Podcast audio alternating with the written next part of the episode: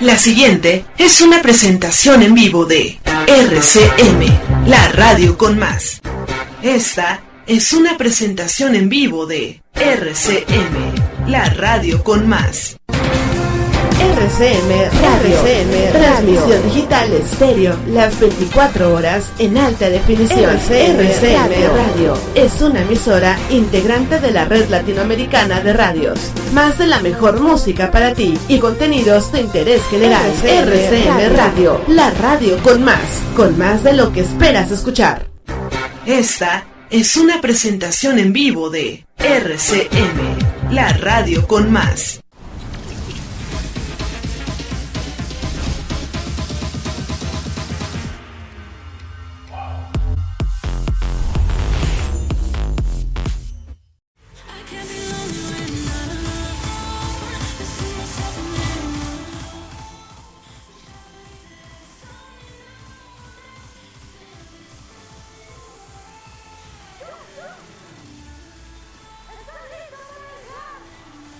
Ven, siéntame a hacer fuego para tu cuerpo.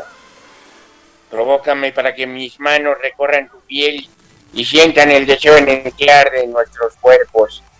Sentirás mis labios en tu cuello, mis manos en tus pechos, la erección que provocas al oír como suspiras de deseo. Tiéntame, tiéntame. ¡Aplausos, por favor!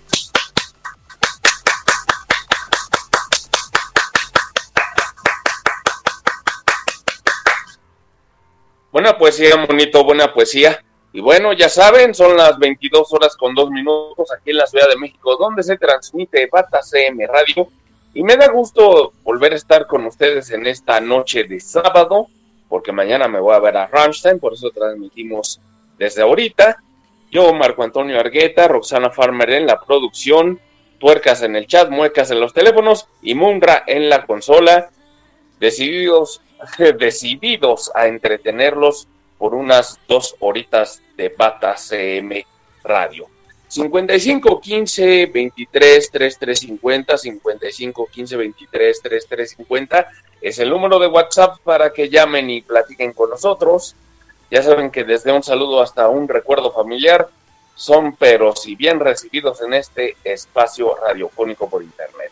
Y bueno, pues Aquí Lisandro nos trae una pequeña investigación, así en la división de investigaciones especiales Bata CM Radio, con respecto a lo del 2 de octubre de 1968.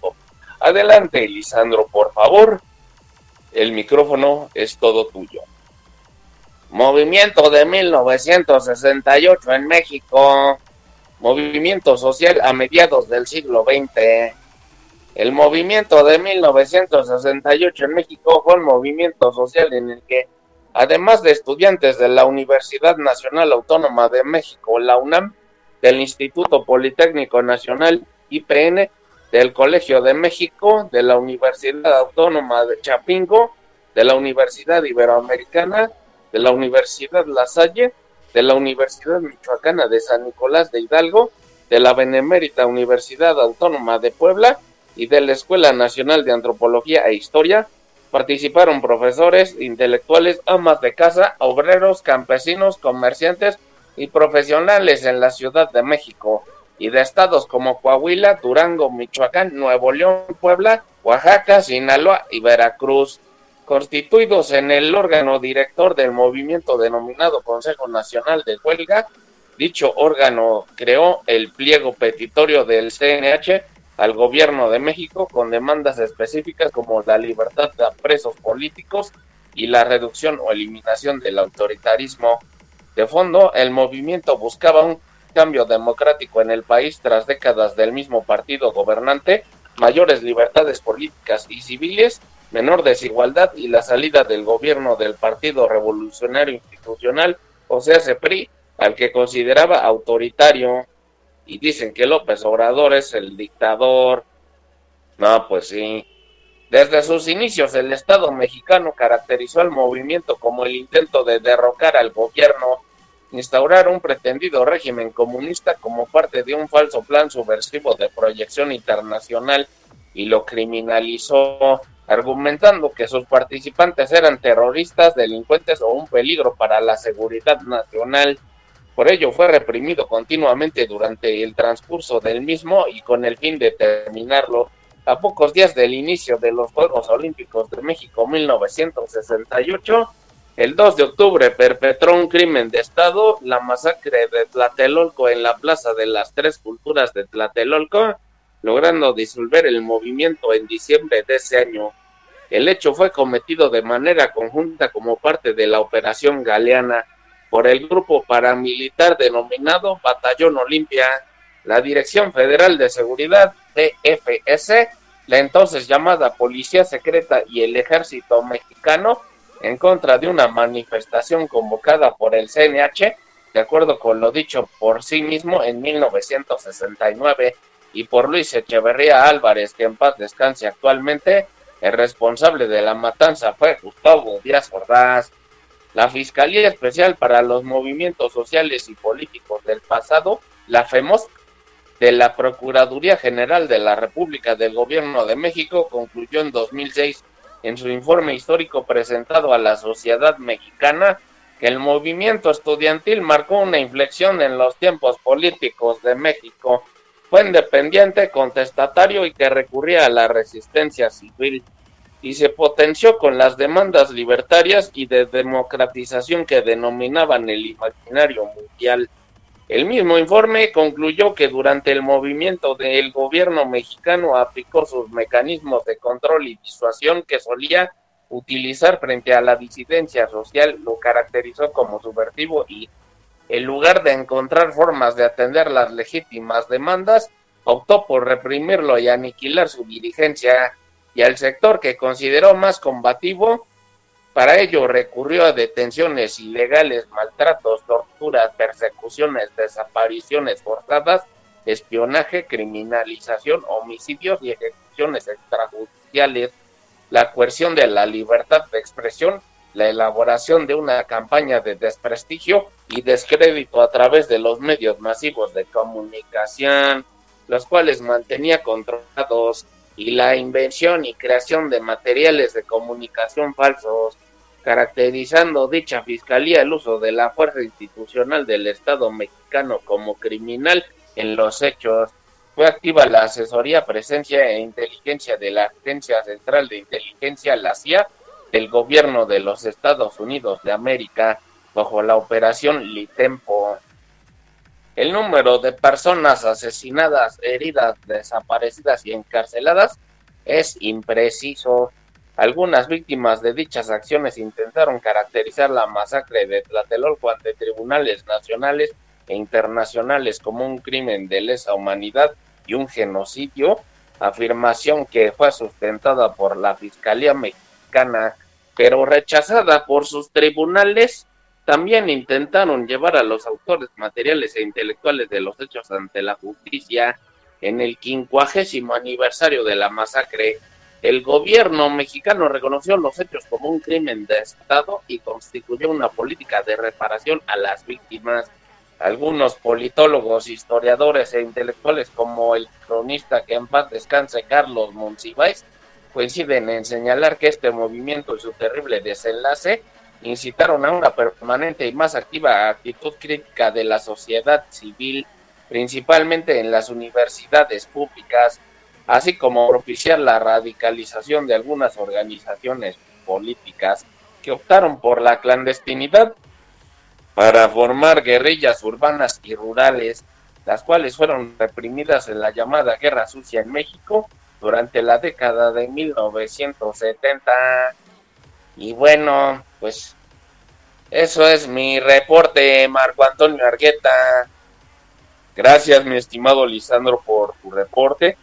Y bueno, señoras y señores, vamos a lo que te truje, chencha. Vamos a cambiar drásticamente de tema, porque así va TACM Radio y el equipo de producción me lo están pidiendo. Vamos con las últimas noticias del entretenimiento por ejemplo, Luis Miguel y su posible boda. ¿Quién es Paloma Cueva, su prometida? Pues aquí se lo vamos a decir. Ahora que se dice que Luis Miguel se comprometió con Paloma Cuevas, las especulaciones de ver al sol dar ese gran paso no dejan de crecer y es que al parecer el cantante de O tú o ninguna se casaría por primera vez. Sobre la boda de Luis Miguel, de quien también ya se ha anunciado su regreso musical, sería doble. De acuerdo con lo que ha trascendido, los novios celebrarían su unión en México y en España, y en uno de estos países se llevaría a cabo su matrimonio por la iglesia. Pero ¿quién es Paloma Cuevas, la prometida, entre comillas, de Luis Miguel? Bueno, Paloma Cuevas es una empresaria que nació en Córdoba, España, el mero 11 de septiembre, pero de 1972. Es hija del torero Victoriano Valencia y estuvo casada con el torero Enrique Ponce durante 25 años. Y bueno, para que la puedan apreciar, su instagram.com es diagonal Paloma Cuevas Official. Así es. Instagram.com diagonal Paloma Cuevas o F F I C I A L.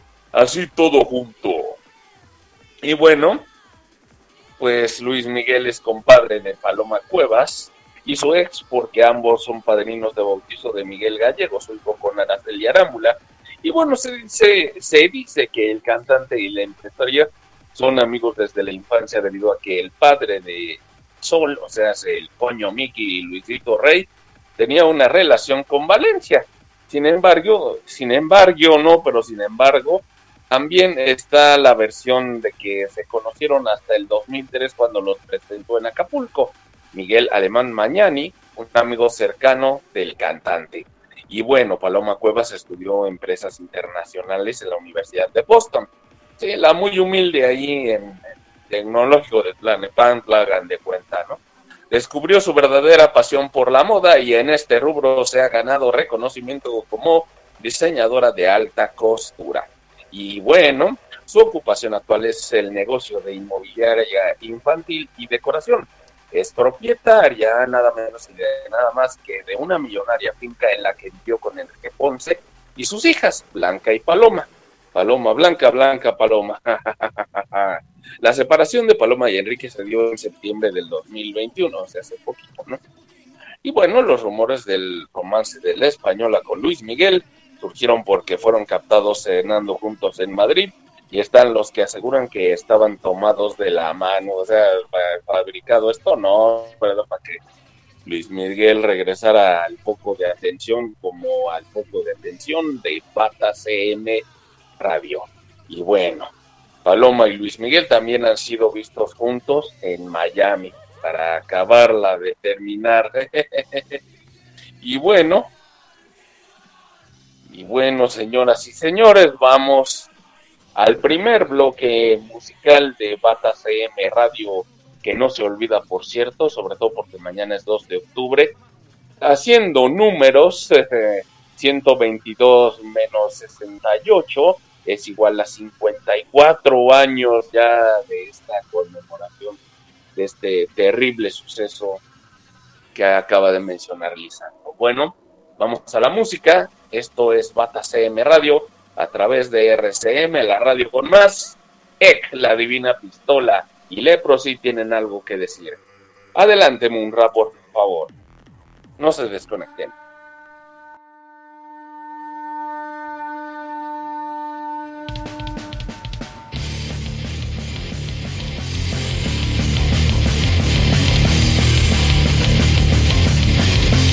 RCM.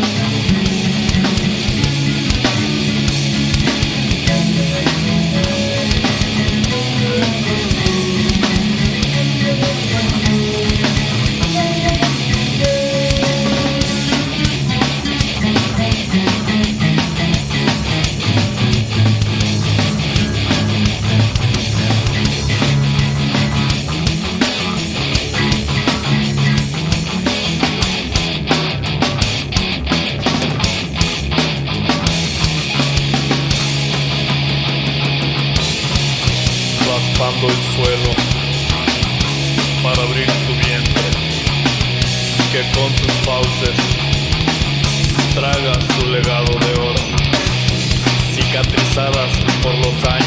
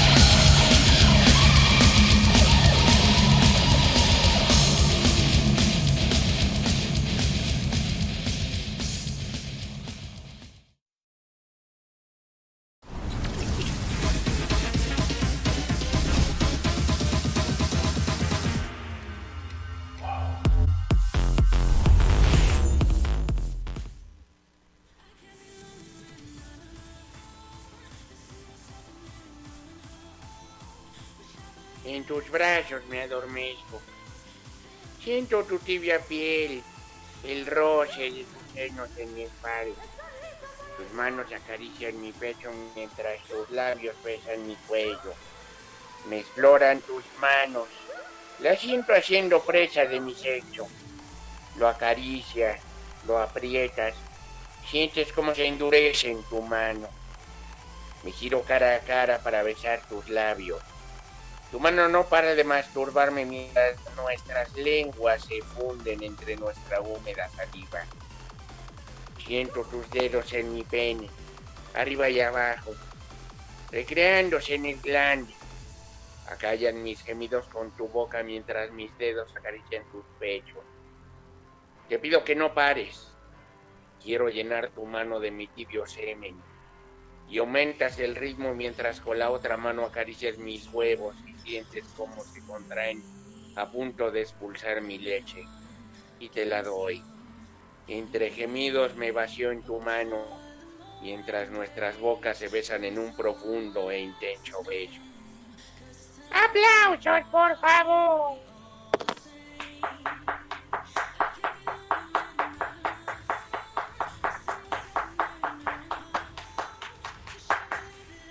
Buena poesía, bonito pero buena al final, mi estimado Chango.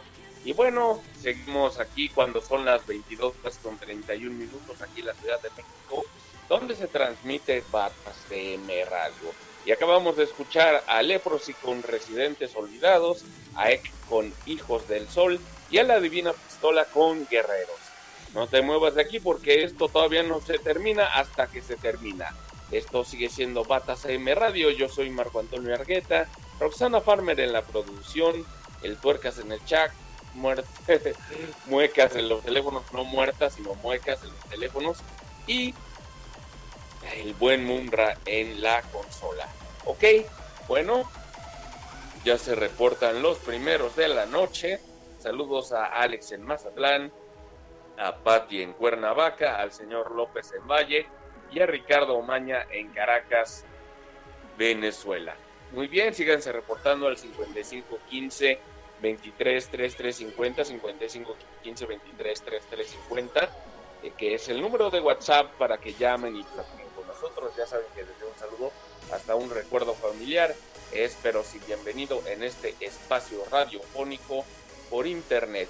Y antes de que vayamos con la sección de Lisandro, quiero decirles que mañana me voy a ver a Rammstein con mi hermano y un amigo. Por eso es que transmitimos el día de hoy. Porque ¿qué dijeron? ¿No va a haber bata? Claro que va a haber. Nada más hubo un día que no, pero los demás días sí como no. Se pierde el domingo, pero se gana el sábado. ¿Ok? Bueno, adelante, Lisandro, por favor, el micrófono es tuyo.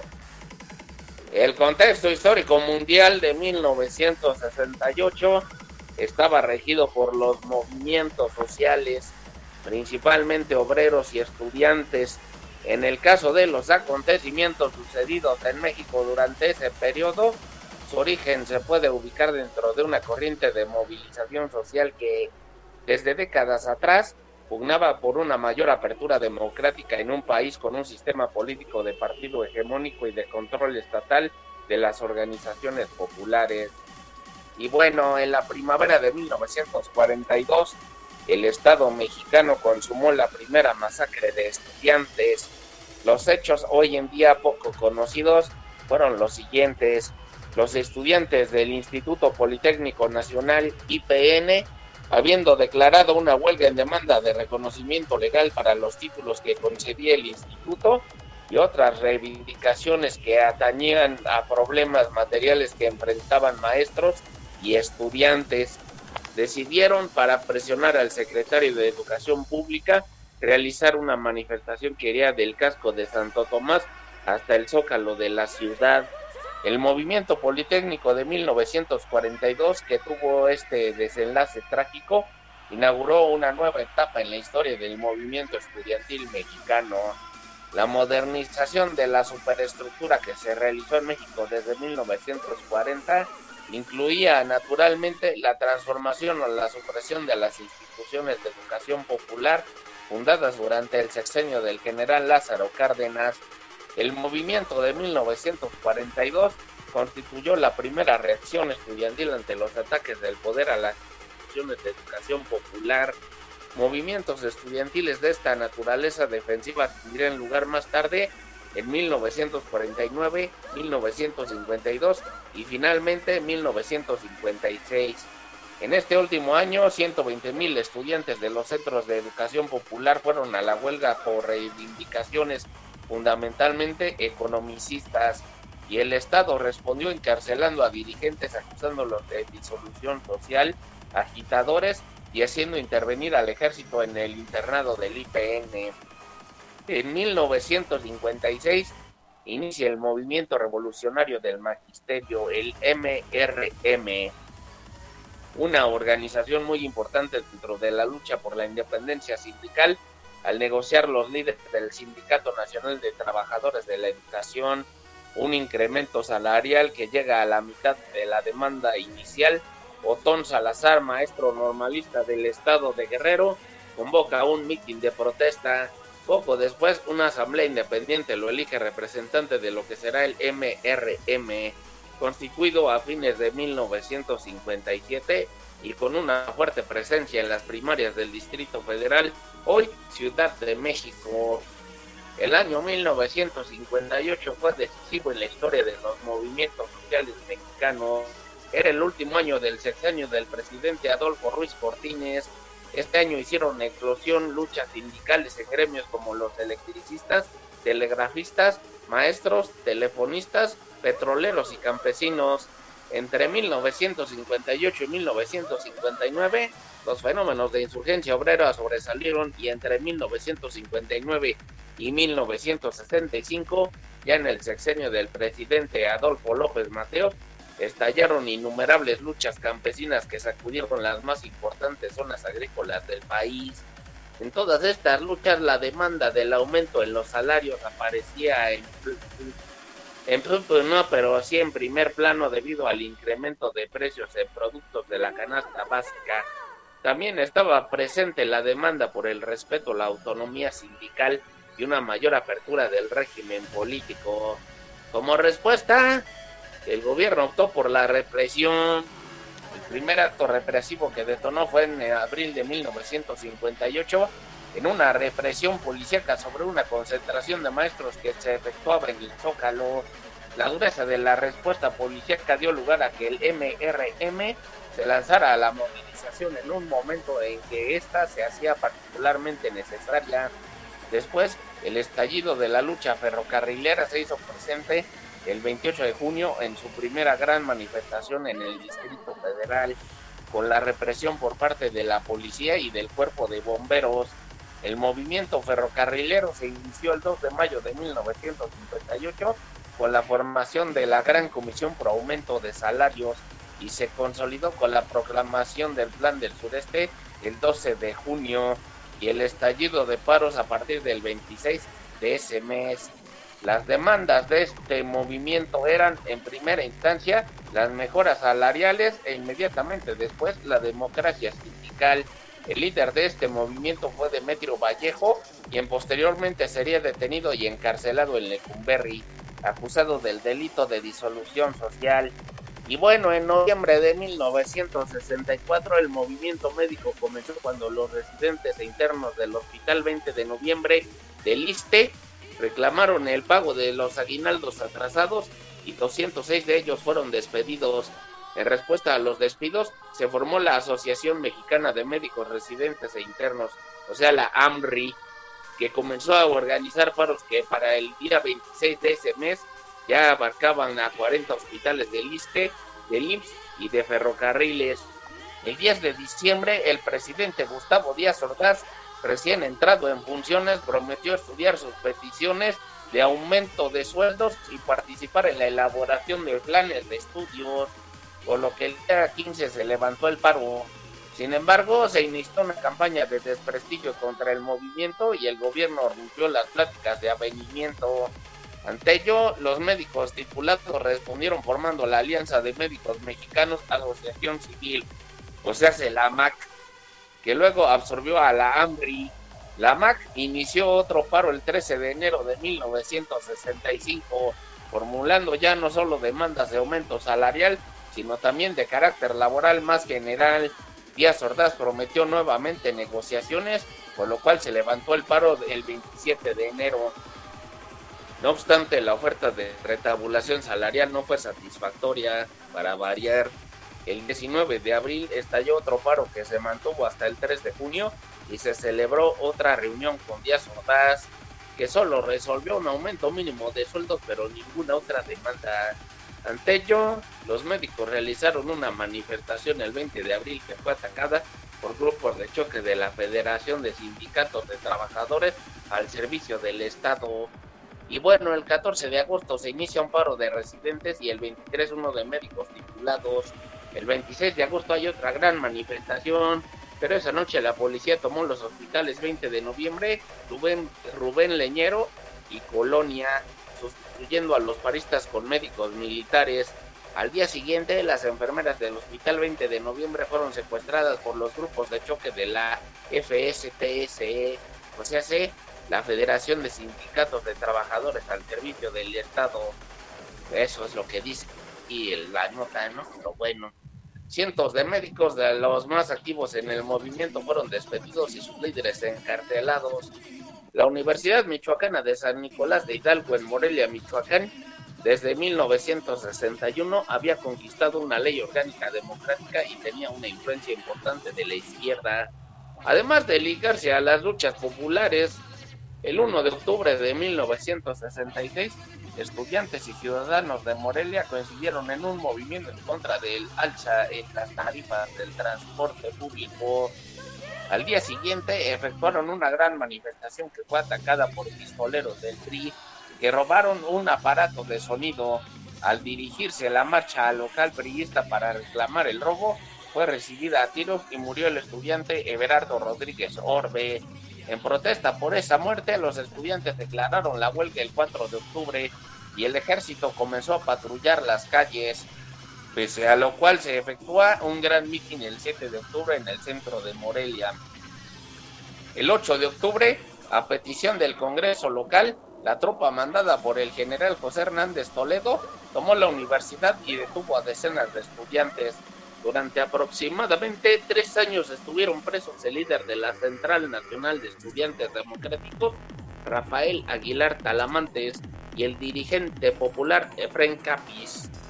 Y en 1967, los estudiantes sonorenses se sumaron y encabezaron la protesta popular por la imposición de Faustino Félix Serna como candidato del PRI a la gobernatura de la entidad. La protesta de la población con fuerte influencia panista llegó a actos como ataques masivos a una comandancia de policía y a casas de funcionarios en Hermosillo, Sonora. Como las escuelas eran el centro de la movilización, la policía las atacó, pero solo logró que 139 planteles se incorporaran a un paro. Ante ello, el gobernador Encinas Johnson solicitó y obtuvo del Congreso el llamado a la intervención del ejército, que nuevamente al mando de José Hernández Toledo, el 17 de mayo atacó y tomó la Universidad de Sonora.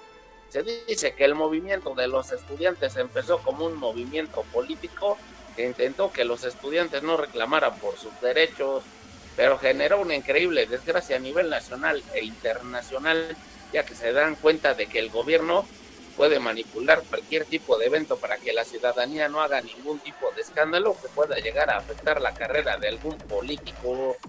El derecho a protestar sobre los derechos en ese día dio a más personas el valor de hablar sobre lo que querían. Y Manuel Wallerstein y Carlos Antonio Aguirre Rojas coinciden en señalar que el movimiento de México se insertó en un contrato, contexto perdón, planetario de luchas sociales unidas y recreadas de la de las universidades, pues, luego de vivirse un periodo de supuesta y aparente bonanza económica por la posguerra, siendo Fernán Braudel el primero en denominar al movimiento la Revolución Cultural de 1968. bueno, muchísimas gracias, Lisandro. Y perdón que te interrumpa, pero ya sabes que el tiempo es oro aquí en este espacio radiofónico por internet. Y no por nada quiero saludar a otros que se reportan en este blog, que dice, saludos a Edith en Coyoacán, el 2 de octubre no se olvida, Marco. Por supuesto que no se olvida y se va a olvidar, aunque se haya muerto Echeverría. Pero, en fin, dicen que no hay mal que dure 100 años al de ese canico, ¿verdad? Y perdón que no lo trate con respeto, pero por obvias razones no lo voy a hacer. Pero en fin, ya vamos a otra cosa que es el bloque musical, porque la demonia, Santa Sabina, Guillotina, Cuca y los Tacapulco tienen algo que decir a ustedes, señores patateme radiales. No se muevan de sus lugares porque esto todavía no termina. Están en Batacm Radio a través de RCM, la radio con más. Adelante, Munra, por favor. RCM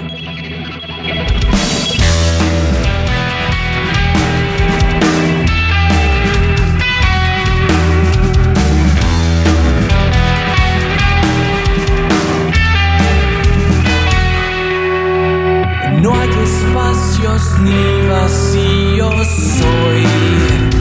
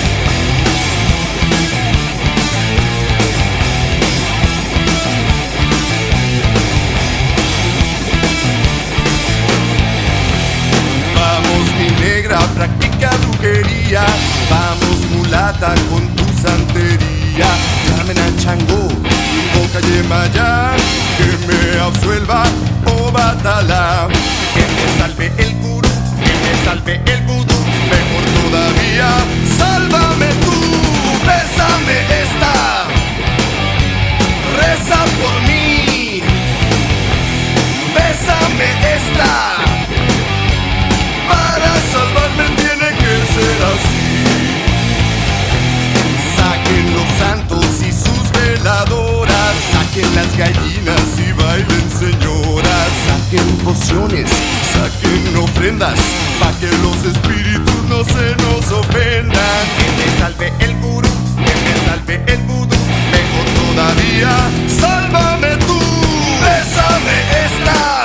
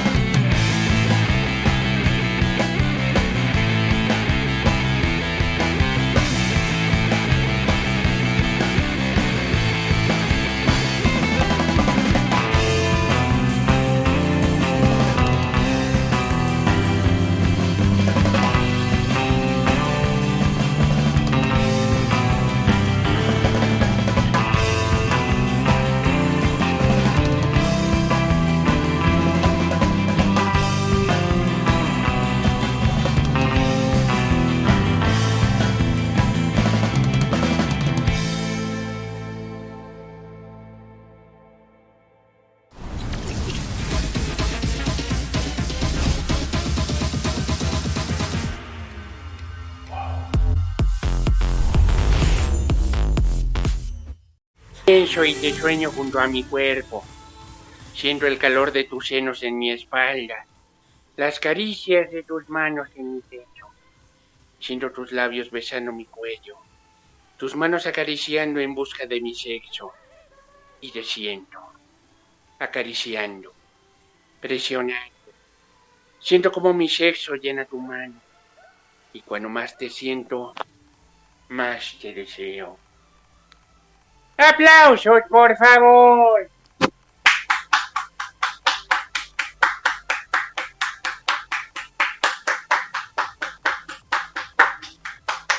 Buena poesía, monito. Esta estuvo más tranquila, monito, la verdad. Son las 23 horas con 3 minutos. Estamos en el, en el, en el segundo en el segundo tiempo, por así decirlo, de Bata CM Radio, la segunda hora de Bata CM Radio, aquí en RCM, la radio con más. Yo soy Marco Antonio Argueta, Roxana Farmer en la producción, y pues tenemos al buen Munra en la consola, al Tuercas en el chat y Muecas en los teléfonos. Y bueno, acabamos de escuchar en el bloque anterior musical a Los Tacapulco con Maremoto Shake, a Guillotina con Cuando Queremos Querer, y también a Cuca con Sálvame, a Santa Sabina con Ajusco Nevado y a La Demonia con Guarda el Aire. Bienvenidos sean de nueva cuenta a Bata CM Radio. Yo soy Marco Antonio Ergueta, como ya lo dije, y bla, bla, bla, bla, bla. Bueno, más se reportan en esta noche. Sí, saludos a Solecito, a Mati DJ y a Helen Herrera, mi compañera de radio, en Tizayuca Hidalgo nos escuchan. Tizayuca, Estado de Hidalgo, muchas gracias a toda la banda de por allá que sigue Bata CM Radio. De por allá y de todas las latitudes y longitudes de este globo terráqueo, muchísimas gracias. Thank you very much. ok. Bueno, Solecito nos está escuchando. Por favor, Lisandro y Benjamín, pueden cantarle, por favor, para que se anime a, seguirnos escuchando, porque no, no lo va a hacer. Sí, deja fino. Sol, sol, sol, sol, sol. Sol, sol. Sol, sol, sol, sol, sol. Sol, sol. Sol, sol, sol, sol, sol. Sol, Solecito. Sol, sol. Gracias, señores. Muchísimas gracias. Y qué bueno que nos siguen escuchando aquí en Bata CM Radio. Los que quieran y los que no, pues también. Hay muchas opciones ya saben cuáles son. En fin, bueno, pues mi estimado Lisandro, es hora de que sigas con tu reporte especial Batacm radiofónico, por favor. Mm, claro que sí, gracias Marco Antonio Arqueta. Pues el 22 y 23 de julio de 1968 ocurren una serie de enfrentamientos entre alumnos de las vocacionales 2 y 5 del Instituto Politécnico Nacional y la preparatoria Isaac Ocho Terena incorporada a la Universidad Nacional Autónoma de México.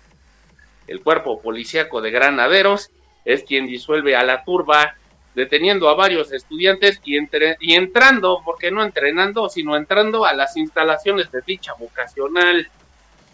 Y bueno, entre el 26 al 29 de julio de 1968, varias escuelas inician un paro de labores los granaderos y el ejército entran a varias de las escuelas.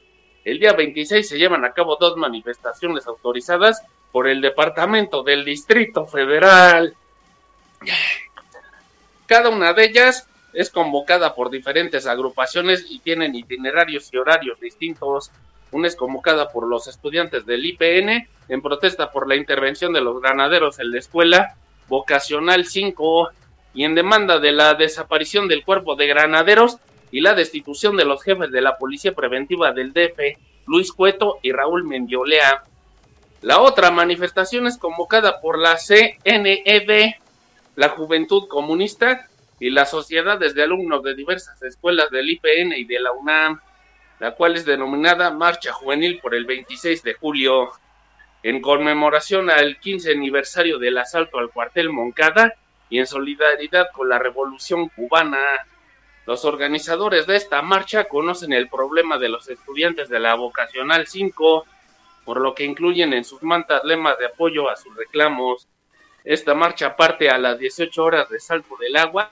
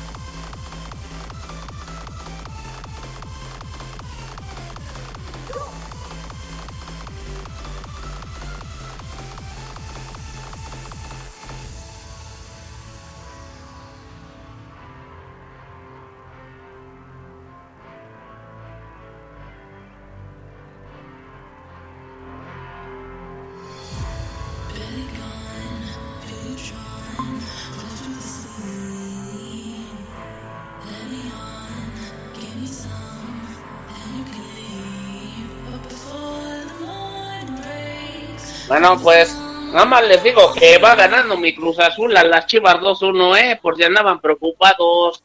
Yo creo que Doña Gela va a tener que pagar su apuesta. Ahí me hace un pastel azteca y a mi mujer hágale un pastel igual, pero vegetariano. Sí, ya terminó 2-1, ¿cómo la ven? Apostamos un pastel azteca, Doña Gela y yo. Ahí tienes que andar ventilando nuestras cosas. Sí, aparte la mamá del conductor tuvo que decirle que ya se acabó porque yo estaba aquí dando mi nota.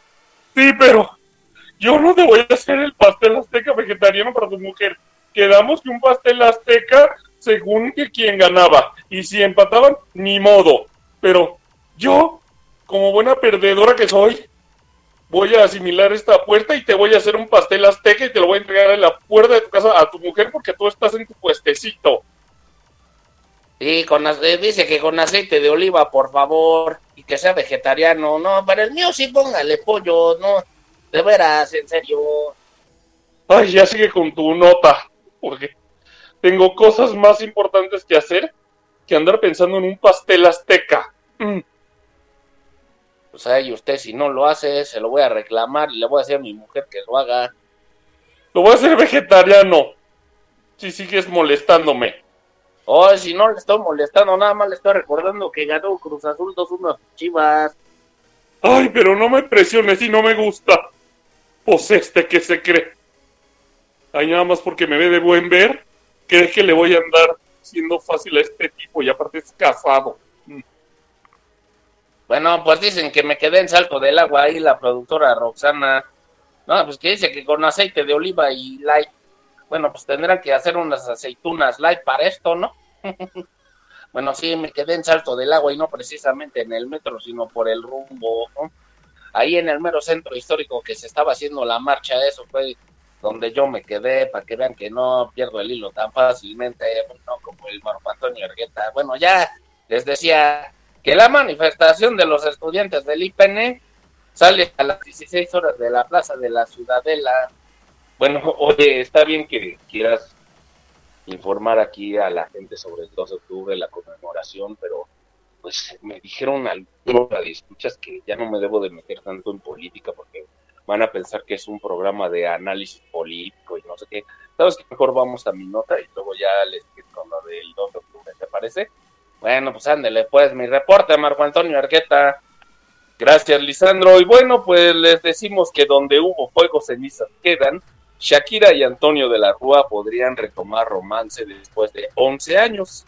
Así es, donde hubo fuego, cenizas quedan, o al menos eso es lo que parece estar sucediendo entre Shakira y su ex Antonio de la Rúa, quienes tuvieron un romance en 2001 que duró 11 años, así lo dio a conocer un medio argentino. Tal parece que después de la polémica separación entre Shakira y Gerard Piqué, debido a la infidelidad del futbolista con Clara Chia Martí, la cantante colombiana podría estar cambiando de aires y abriendo su corazón a quien fuera uno de sus grandes amores. Según informó el programa Socios del Espectáculo, Shakira y Antonio de la Rúa volvieron a entablar conversación luego de los difíciles momentos por los que atraviesa la de Barranquilla. Y bueno, ya saben, dice, dice una de las conductoras de este programa, no de Batas M, sino del, del espectáculo. Estoy en condiciones de contar que los que retomaron el contacto a partir de llamados telefónicos y o encuentros que están previstos para más adelante, porque ella está pasando un momento muy difícil. Son Shakira y Antonio de la Rúa. Y bueno, incluso existen rumores de la prensa internacional de la expareja que ya se reunió para cenar. Y bueno, Shakira y Antonio de la Rúa, hijo del presidente argentino, del ex presidente argentino Fernando de la Rúa, se, se conocieron, no, pero sí se conocieron en 1999 y según declaraciones de la misma cantante, fue amor a primera vista. Si bien ambos se comprometieron avecinando una gran boda mediática, la pareja nunca llegó al altar, aunque De la Rúa se convirtió en el manager de la intérprete. La relación perduró hasta 2011, cuando anunciaron su separación. Sin embargo, la pareja se había separado en agosto de 2010 poco tiempo después de que Shakira y Gerard Piqué se conocieran en el marco del Mundial de Sudáfrica 2010. Y bueno, vamos al siguiente bloque musical, porque los de abajo, Tijuana No, Panteón Rococó y Ritmo Peligroso, tienen algo que decir al público de Bata CM Radio a través de RCM, la radio con más. Munra, avanti per favore.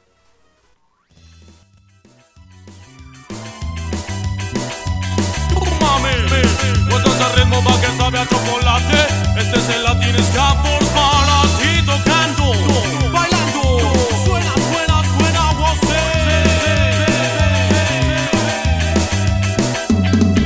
Los días pasan y no estás aquí, atada a tu recuerdo. Saliendo por la noche buscándote a ti, en medio de mis sueños. Por eso estoy perdida entre tus piernas, buscando el camino entre la luna y las estrellas. Triángulo de aquí aquí para allá, aquí, de aquí, de aquí para allá. Busco salir de esta locura, esta inmensa amargura. Ya no quiero verla ni tenerla, ni sentirla, ni vivirla. Busco salir de tu cintura, me ata tu figura. Ya no quiero verla ni tenerla, ni sentirla, ni vivirla.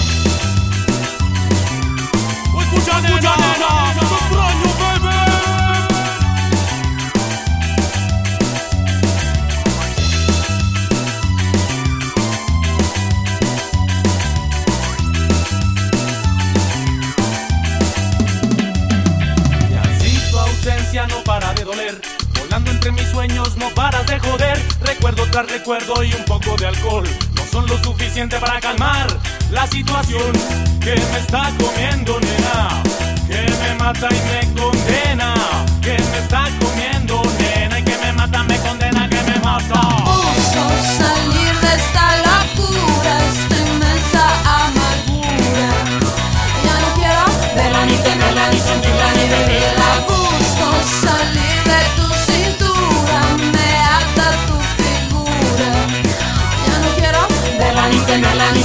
ni sentirla, ni vivirla. Traigo para ti esta noche especial Un ritmo frenético que te hará gozar Cargado de energía y sin disimular. Sistema ballera no quiere limitar Migración positiva, legado de Marley. Manchada de violencia por la segregación Filosofía y música, nombre represión Que ya nos da una sola bendición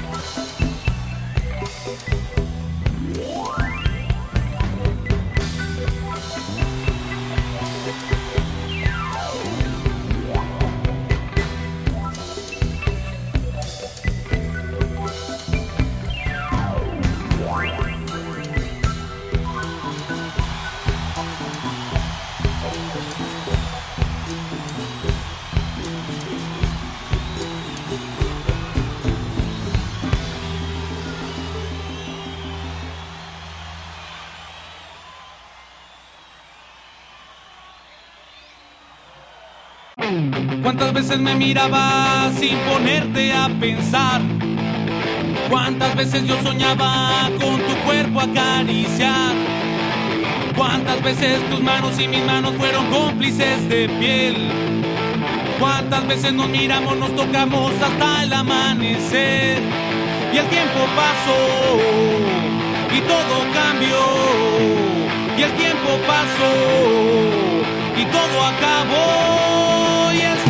Noche va este trago por ti. Esta noche quisiera estuvieras aquí.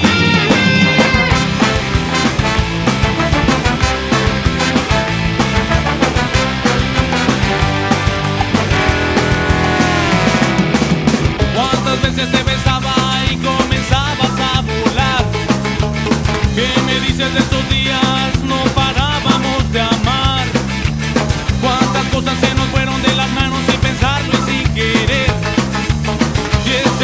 tan bueno que pasamos que jamás podrá volver.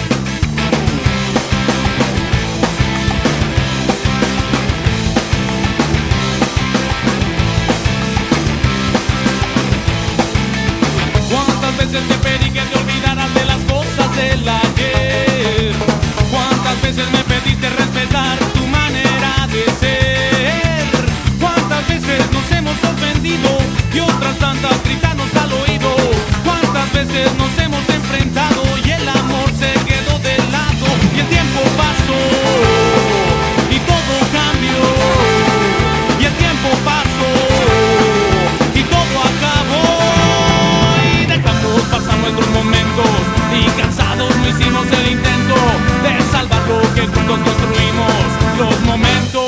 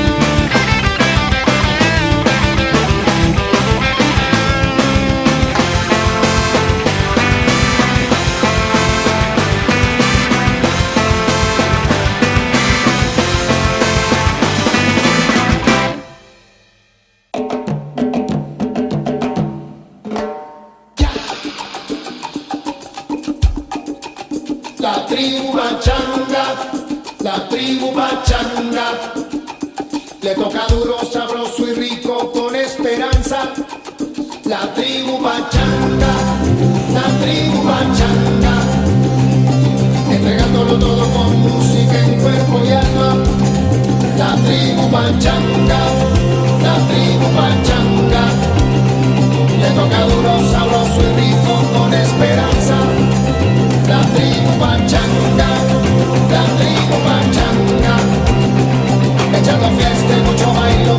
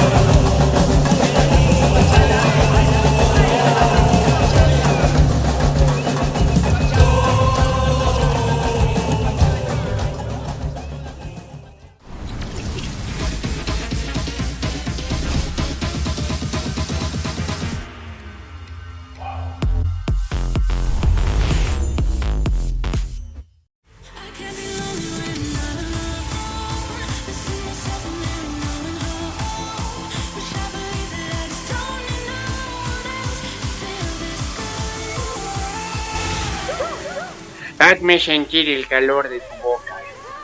Quiero sentirla recorriendo mi cuerpo. Quiero sentirla en mis labios, en mi cuello, mi pecho, mi vientre, mi sexo.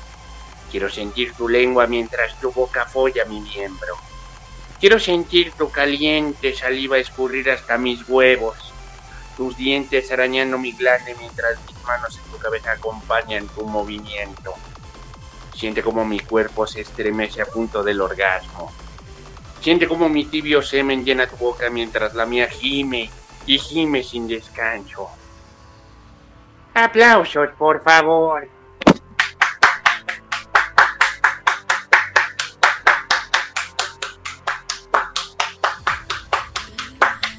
Buena poesía, monito, ¿eh? un poco atrevida, pero no tanto como la segunda y un poquito más que la tercera.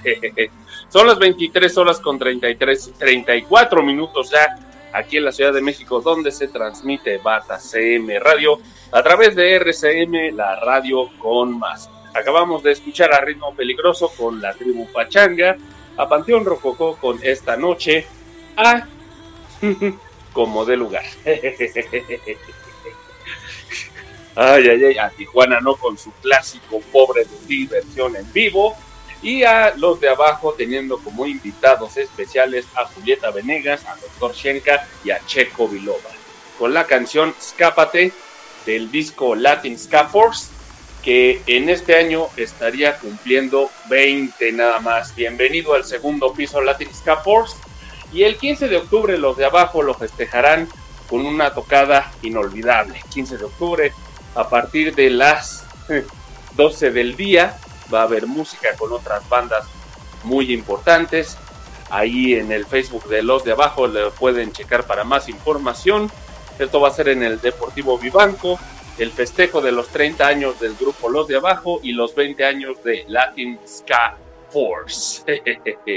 Yo soy Marco Antonio Argueta y es un gusto estar con ustedes junto con Roxana en la producción y también el Tuercas en el chat, Muecas en los teléfonos y Mumra en la consola, que conformamos el gran equipo de Bata CM Radio que no se olvida ni se olvidará, igual que la conmemoración de mañana, pero de hace 54 años, o sea, hace el 2 de octubre de 1968.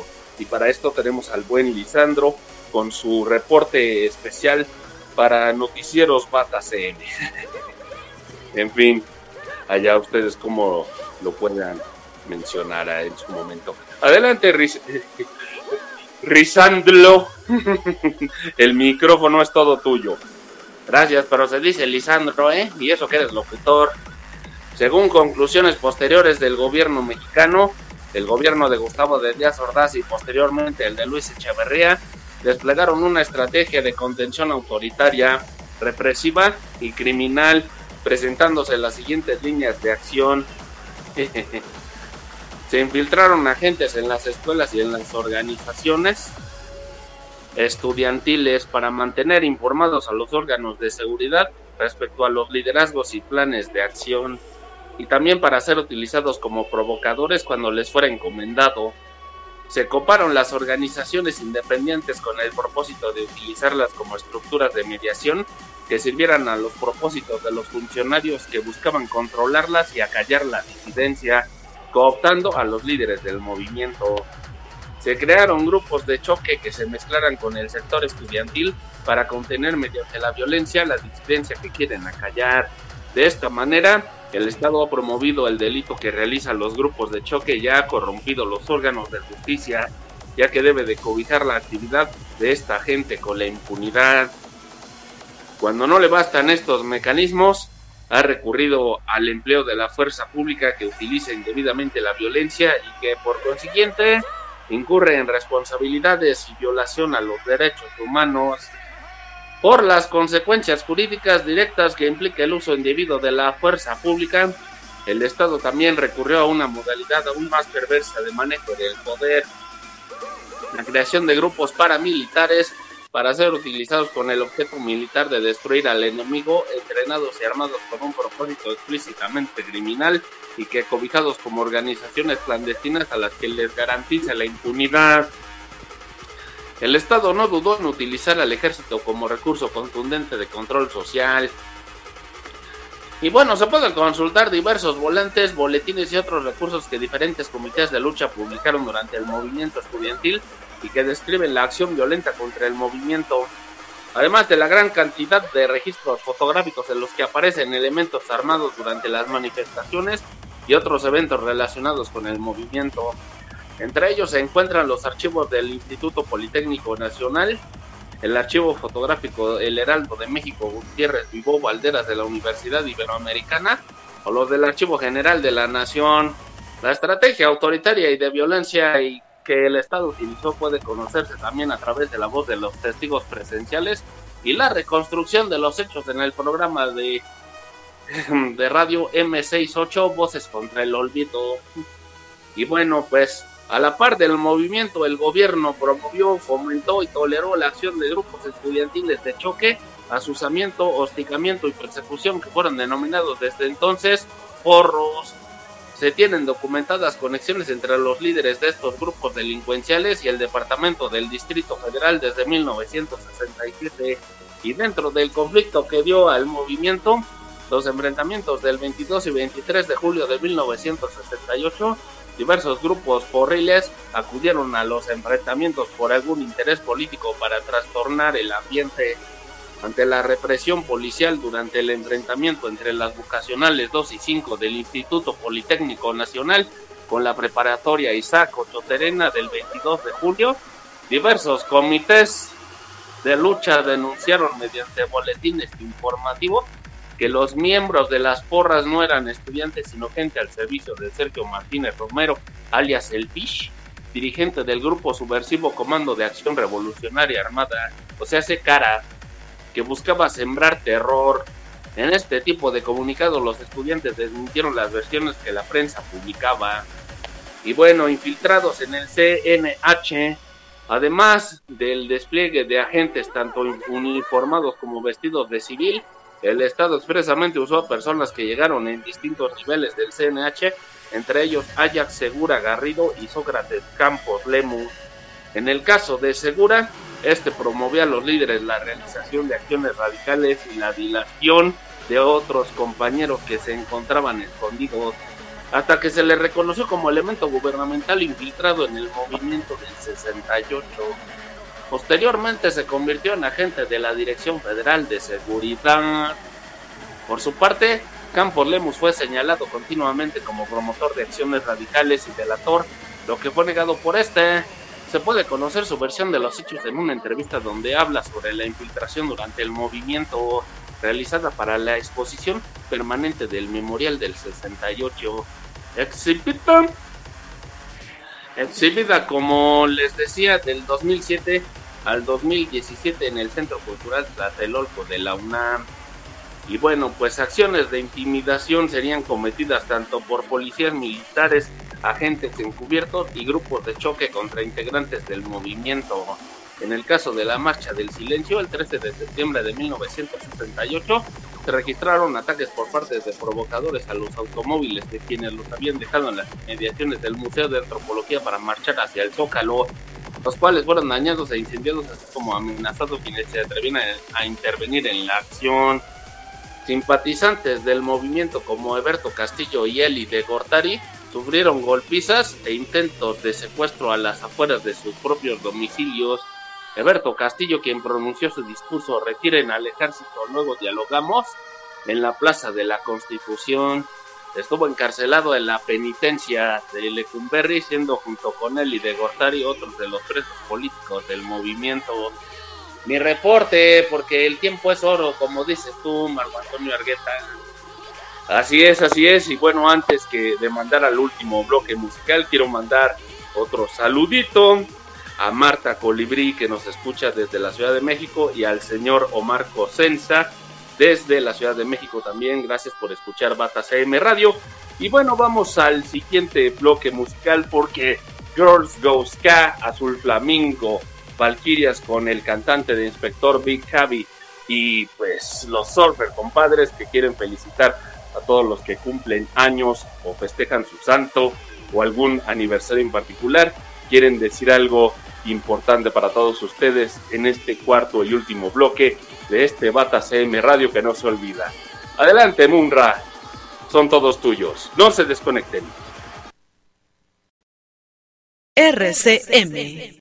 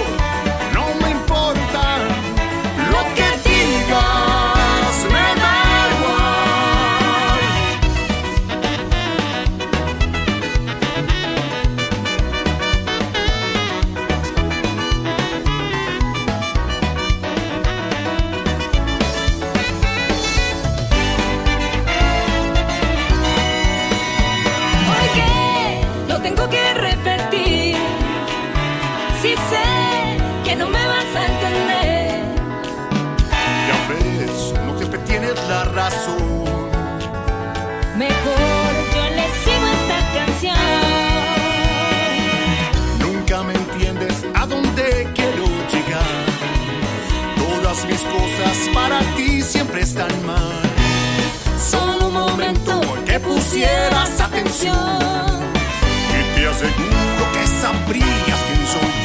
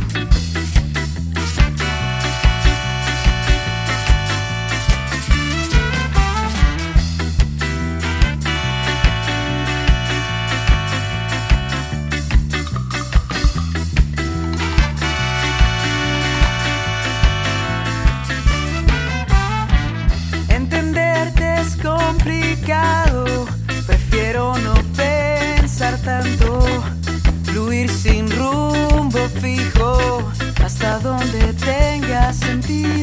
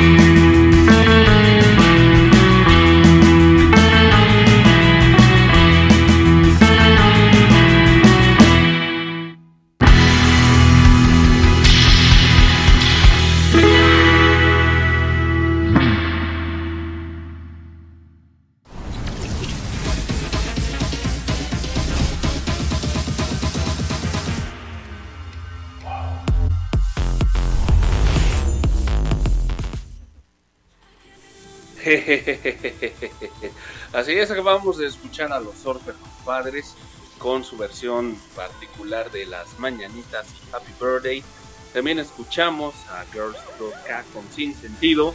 También a Valkyrias con Big Happy en la voz invitada. Esto que se llamó No Me Importa. Y abriendo el bloque a Azul Flamingo con Y ahora qué. Gracias por estar con nosotros. Esto es Bata CM Radio. A dos minutos para su finalización. ¿Ok? Yo fui Marco Antonio Argueta, Roxana Farmer en la producción. Y no me queda, no me queda más que decirles que pues estaba un señor ahí con sus amigos y dice, voy a hablar mi casa, güey, cállense, cállense, cállense. Y ahí va, ¿no? Bien borracho para esto. Y en eso ya contesta la señora, bueno, Uy, vieja, que no haya llegado a la casa durante varios días, pero pues es que no encontraba las llaves. Y le contesta la señora muy gentil, ay, no te preocupes, ya otro señor las encontró. muy bien, con esto llegamos al final de Bata CM Radio que no se olvida, a nombre de Marco Antonio Argueta al habla y de Roxana Farmer en la producción. Solamente nos queda decir que se pasen un bonito comienzo de octubre y de semana del 2 al 9 y el 8 nos estaremos escuchando para con un próximo Bata CM Radio que no sé cómo vaya a estar, pero de que va a estar otoñal, va a estar otoñal.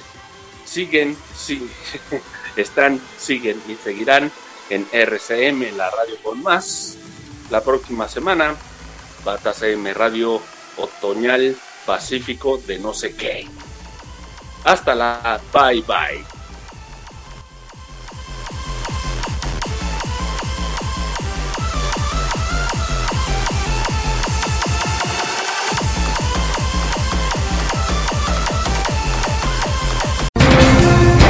RCM Radio. RCM Transmisión digital estéreo. Las 24 horas en alta definición. RCM, Radio. Es una emisora integrante de la red latinoamericana de radios. Más de la mejor música para ti y contenidos de interés general. RCM, Radio. La radio con más. Con más de lo que esperas escuchar.